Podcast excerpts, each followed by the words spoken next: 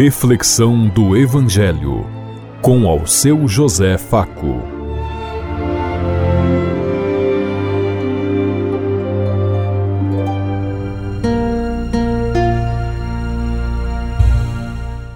Paz bem a todos os ouvintes da Rádio Construtiva e todas as emissoras em sintonia conosco e o povo que nos ouve. Queremos levar até você uma mensagem de amor através da palavra de Jesus Cristo, hoje no Evangelho de Marcos, capítulo 9, versículo 14 a 29. Segunda-feira, 20 de fevereiro de 2023. Que a graça e a paz de Deus Pai, Deus Filho, Deus e Espírito Santo vos ilumine nesse dia e seja uma boa notícia para todos.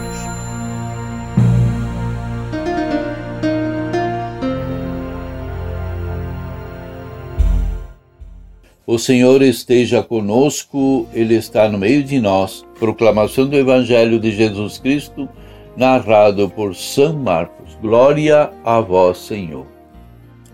Naquele tempo, descendo Jesus do monte com Pedro, Tiago e João, e chegando perto dos outros discípulos, viram que estavam rodeados por, grande, por uma grande multidão.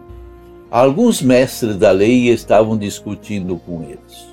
Logo que a multidão viu Jesus, ficou surpresa e correu para saudá-lo.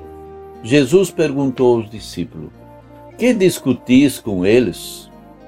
Alguém da multidão respondeu: Mestre, eu trouxe a ti meu filho que tem um espírito mudo.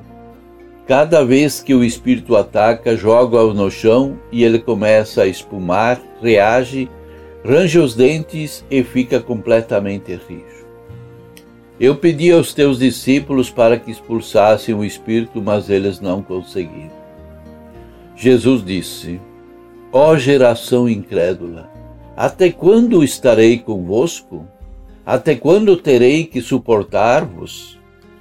Trazei aqui o menino. E levaram-lhe o menino. Quando o espírito viu Jesus, sacudiu violentamente o menino, que caiu no chão e começou a rolar e espumar pela boca. Jesus perguntou ao pai: Desde quando ele está assim? O pai respondeu: Desde criança. E muitas vezes o Espírito já o lançou ao fogo e na água para o matar.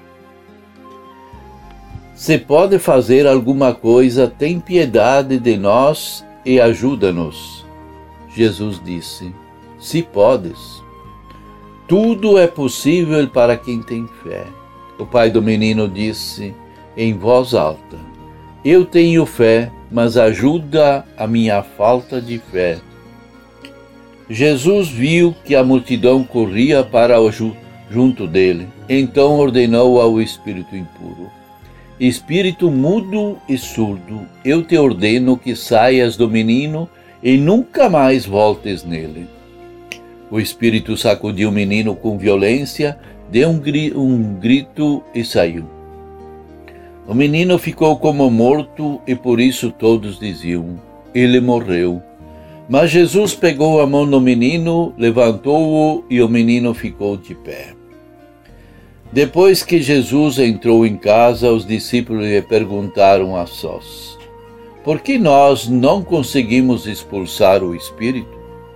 Jesus respondeu: Essa espécie de demônios não podem ser expulsos de nenhum modo a não ser pela oração. Palavra da salvação. Glória a vós, Senhor.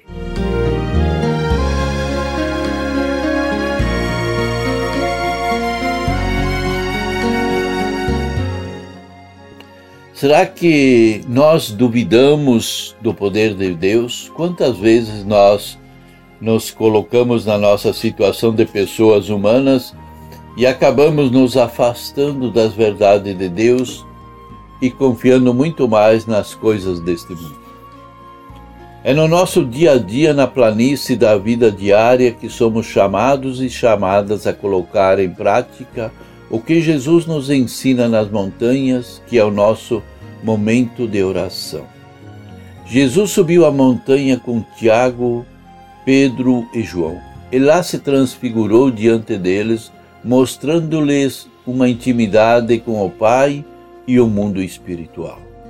Porém, foi quando desceram que surgiu a oportunidade para que eles revelassem aos demais o poder que receberam do alto.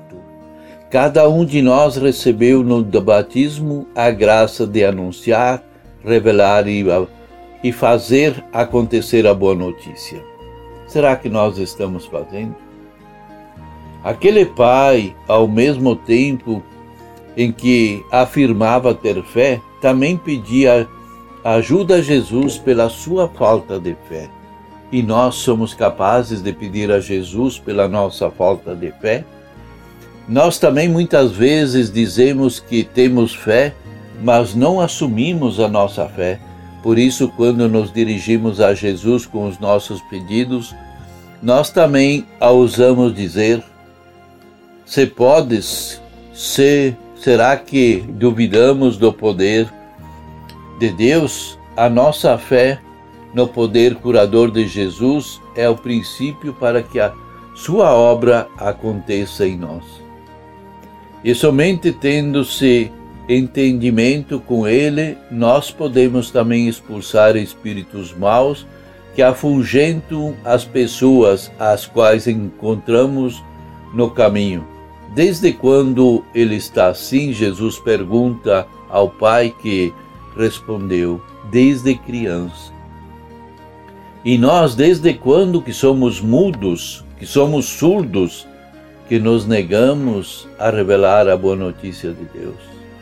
Há dentro de nós um, um de nós também, desde um demônio que nos atormenta desde criança, algo que está mudo, fechado, lacrado, no qual não temos consciência e que dificulta nossa participação e ação na comunidade. Desde cedo na nossa vida, nós vamos acumulando o espírito do mundo que nos afasta de Deus, e quando percebemos, estamos possuídos pelos meios de comunicação, pela televisão e tantos outros meios que negam ou revelam de forma distorcida a presença e a graça de Deus, e por isso nós ficamos surdos aos apelos do mundo, os gritos da comunidade, da sociedade que nos pede ajuda para vivermos o mundo apresentado pelos meios não lícitos e que desfazem dos, das graças de Deus. Pelo Espírito que reage, mundo é somente uma fé vigorosa e uma intimidade grande com Deus Pai que nos pode ajudar a sair da escravidão e auxiliar a quem precisa de libertação. Somente Jesus conhece profundamente o nosso ser e, apesar de tudo, ele pode nos pegar pela mão e nos ajudar a ficar de pé. Deus depende da nossa fé e precisamos também pedir como ele e ele pedia ao Pai: Eu tenho fé, mas ajuda a minha fé qual é o espírito ruim que você cultiva desde criança na sua vida? A sua fé tem o poder de afastar os espíritos maus que perturbam a tua família, a sua vida. Você tem tido oportunidade de colocar em prática os ensinamentos de Jesus nas suas orações? Pensemos em tudo isso enquanto eu lhes digo. Até amanhã, se Deus quiser. Amém.